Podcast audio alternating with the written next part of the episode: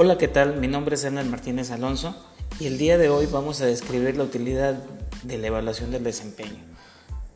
Antes que nada debe hacerse énfasis en que la evaluación del desempeño constituye ese proceso por el cual se estima el rendimiento general del empleado.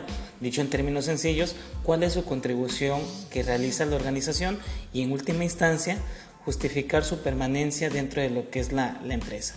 La mayor parte de los empleados procura en todo momento obtener retroalimentación que le permita conocer la medida en que cumple sus actividades y los administradores de las labores de los otros empleados o supervisores también deben evaluar el desempeño individual para decidir cuáles van a ser esas acciones que deban de tomar.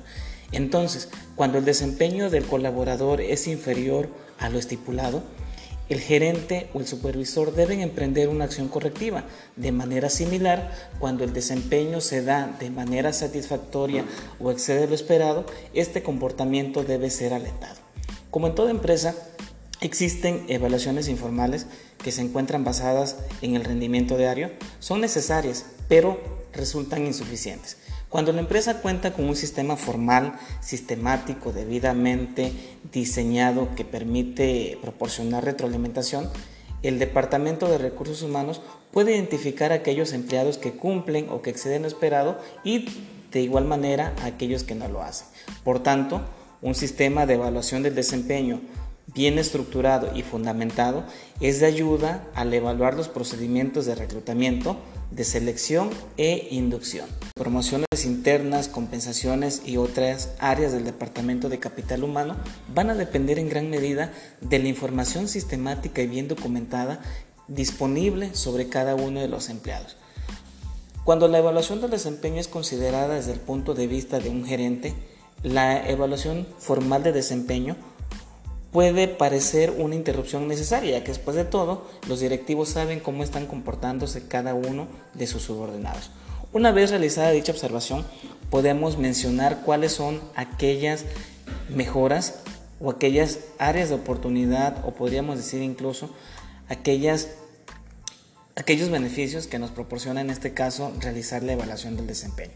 Y en primer lugar podemos mencionar que se mejora el desempeño, ya que eh, el trabajador tiene retroalimentación sobre el trabajo que se realiza, a igual manera que el gerente y el especialista del personal les permite llevar a cabo acciones adecuadas para mejorar el rendimiento de cada uno de los integrantes de la organización.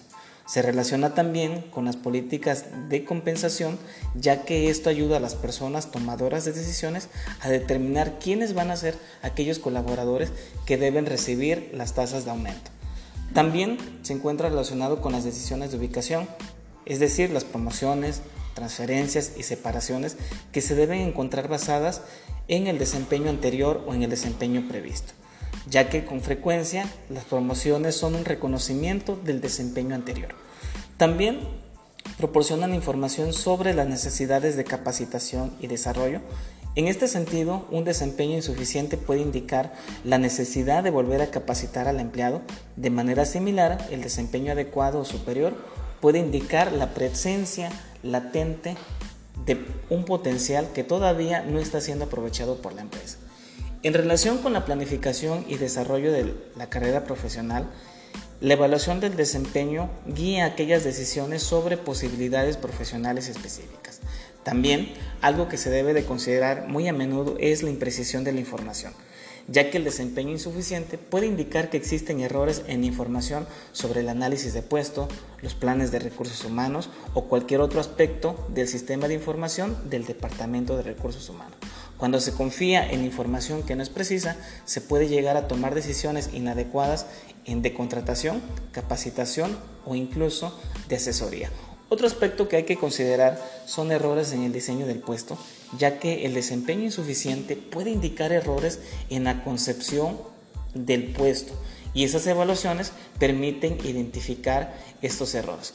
Por último, debemos de considerar ciertos desafíos externos, ya que en ocasiones el desempeño del colaborador o trabajador se ve influido por factores externos, como la familia, la salud, las finanzas, entre otros aspectos. Si estos factores aparecen como resultado de la evaluación del desempeño, entonces es posible que el departamento de personal pueda prestar ayuda para solucionar dichos factores. Un punto muy importante en la evaluación del desempeño a considerar es que la evaluación del desempeño o al realizar la evaluación del desempeño, el interés del evaluador no se encuentra en el desempeño general, sino específicamente en el desempeño en un puesto, es decir, el comportamiento de la persona que lo ocupa. Y para poder comprender este aspecto hay que considerar que dicho desempeño es situacional, que va a variar de una persona a otra y que se encuentra influido por una gran cantidad de factores condicionantes que repercuten en él el valor de las recompensas y la percepción de que éstas dependen del afán personal van a determinar la magnitud del esfuerzo que el individuo esté dispuesto a hacer. Es decir, es una relación de costo-beneficio. A su vez, el esfuerzo individual va a depender de las habilidades y las capacidades de la persona y de su percepción del papel que desempeñará. Así, entonces, el desempeño en el puesto se encuentra relacionado directamente con todas aquellas variables que lo condicionan notoriamente. Además, de los aspectos mencionados, debe considerarse que la evaluación del desempeño consiste básicamente en una apreciación sistemática respecto de cómo cada persona se desempeña un puesto y del potencial de desarrollo futuro. Por tanto, toda evaluación consiste en un proceso orientado a estimular o juzgar el valor, la excelencia y las cualidades de una persona.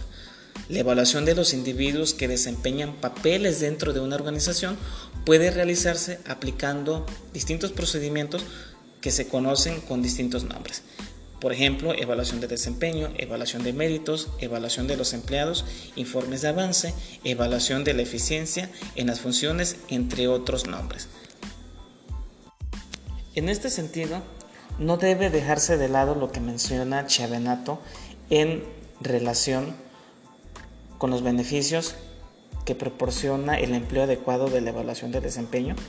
Y él menciona que en primer lugar se debe garantizar la existencia de un clima laboral de respeto y confianza entre las personas. En segundo término, propiciar que las personas asuman ciertas responsabilidades y definan metas de trabajo. En un tercer punto, permite desarrollar un estilo de administración democrático, participativo y consultivo, donde se escuchen las voces de todos los colaboradores.